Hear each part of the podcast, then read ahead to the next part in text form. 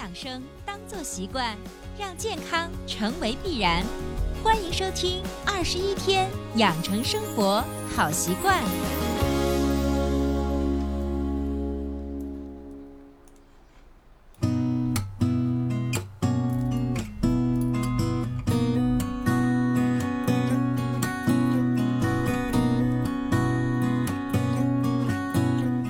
手机前，亲爱的听众朋友，大家好！依然收听到的是维娜主持分享的《二十一天养成生活好习惯》的节目。还是一句老话，如果你喜欢我们的节目，请订阅、转载一下，让更多的人受益。那么最近这段时间，北方的天气呢，真的是天干。物燥，我可以这样去讲吗？真的是天干物燥，所以大家会想着，在这样的一个节日里头，我们还能干些什么？其实，在我们生活中，你可以在这个时节去晒一下陈皮，它确实是作为北方人来说，它确实是一个特别好的时节去晒你家里储存的陈皮。那么今天伟娜的节目中就分享我这十几年来我自己去。呃，怎么样去晒陈皮啊？因为大家都知道陈皮是有一定的化痰顺气的功效。比如说像经常说话的老师、主持人、销售等等，他其实是比较喜欢用这个陈皮进行护嗓的。那么陈皮呢，不同的年份。每年的价格其实差距非常非常的大，有时候那个价格高的让你去炸舌。那我自己呢是习惯性每年去买当季的新陈皮，那价格应该是最便宜的。然后呢就会利用每年两个时间段去晒陈皮，这样的话你晒出来的这个陈皮真的是实打实的一年、五年或者是十年。当然，晒陈皮不同的地区最佳的时间是不一样的。我们根据这个具体情况，一一给大家去分享。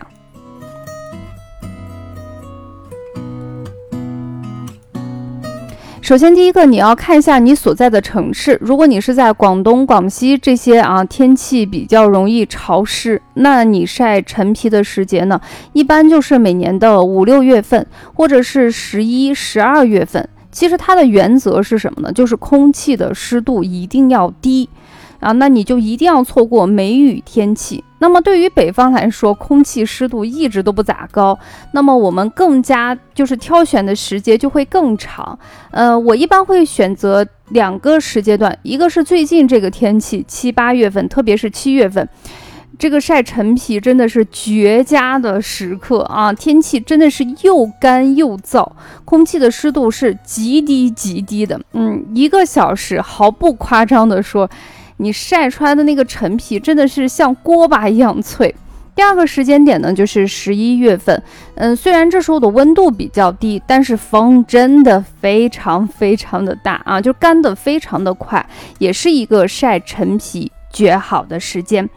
嗯，除了这个时间的选择，然后不同年份的陈皮，其实它的翻晒还是有一丢丢的技巧。首先，第一个看一下新的陈皮，新的陈皮呢，你首先要选择连续晴朗的北风天去晒是比较适合。换句话来说，就是说新陈皮哈，它比较嫩，你不要用那种特别暴的天气给它去晒啊，只要是通风且。呃，就是阳光晴朗就不错了。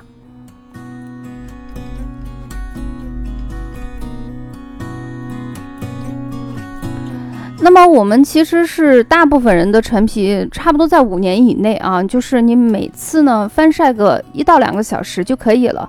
你只要一摸那个陈皮，就是脆硬的就可以了。五下也是以就是五年以下的这种啊大红皮也罢，陈皮也罢，我们大部分人选择的还是以红皮大红皮为主，它的含糖量是比较高的，水分含量比较高，你就会发现啊，就是。啊，你前段时间已经晒过了，可能隔了几个月，你去摸它，你虽然你的储存是完全没有问题，但是它好像有一点回软。那这个呢，主要是因为皮子还比较新，它里头的含糖量和水分是比较高，所以你你要一年两个时间段去晒的话，等到五年以上的这种红皮啊，其实它的性质就已经比较稳定了，回软的程度呢就稍稍减退。那么像一些青皮，它含糖量，呃，基本上是比较低的，所以晒后呢，它不容易回软。所以大家不要担心，就是说，只要你的储存是得当的，那什么叫得当的储存？一般来说，我们放在那种通风比较好、比较干燥，然后离地、离墙、离顶啊，这样的话你储存基本上是没有问题。所以它会出现软是很正常的。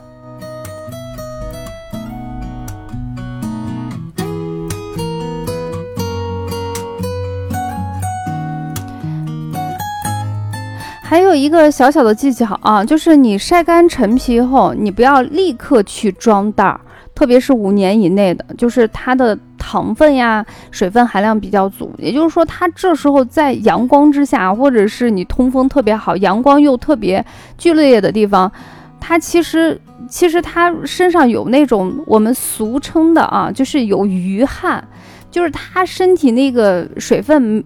将出又未出，就是还在身体里头。然后呢，你这样把它放在一个就是密闭的环境里头，它可能就会出现这种余汗回潮的情况。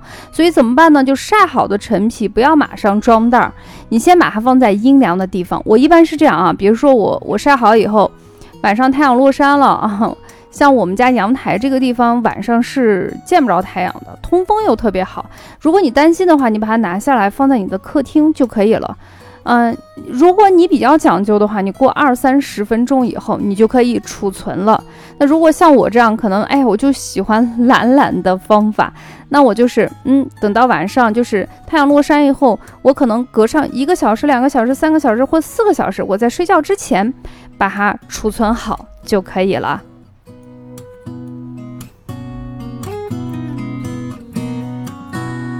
所以天高物燥的时节，其实还是有很多事情去做的。那么今天的节目就分享到这里啦，下期节目不见不散啦，拜拜。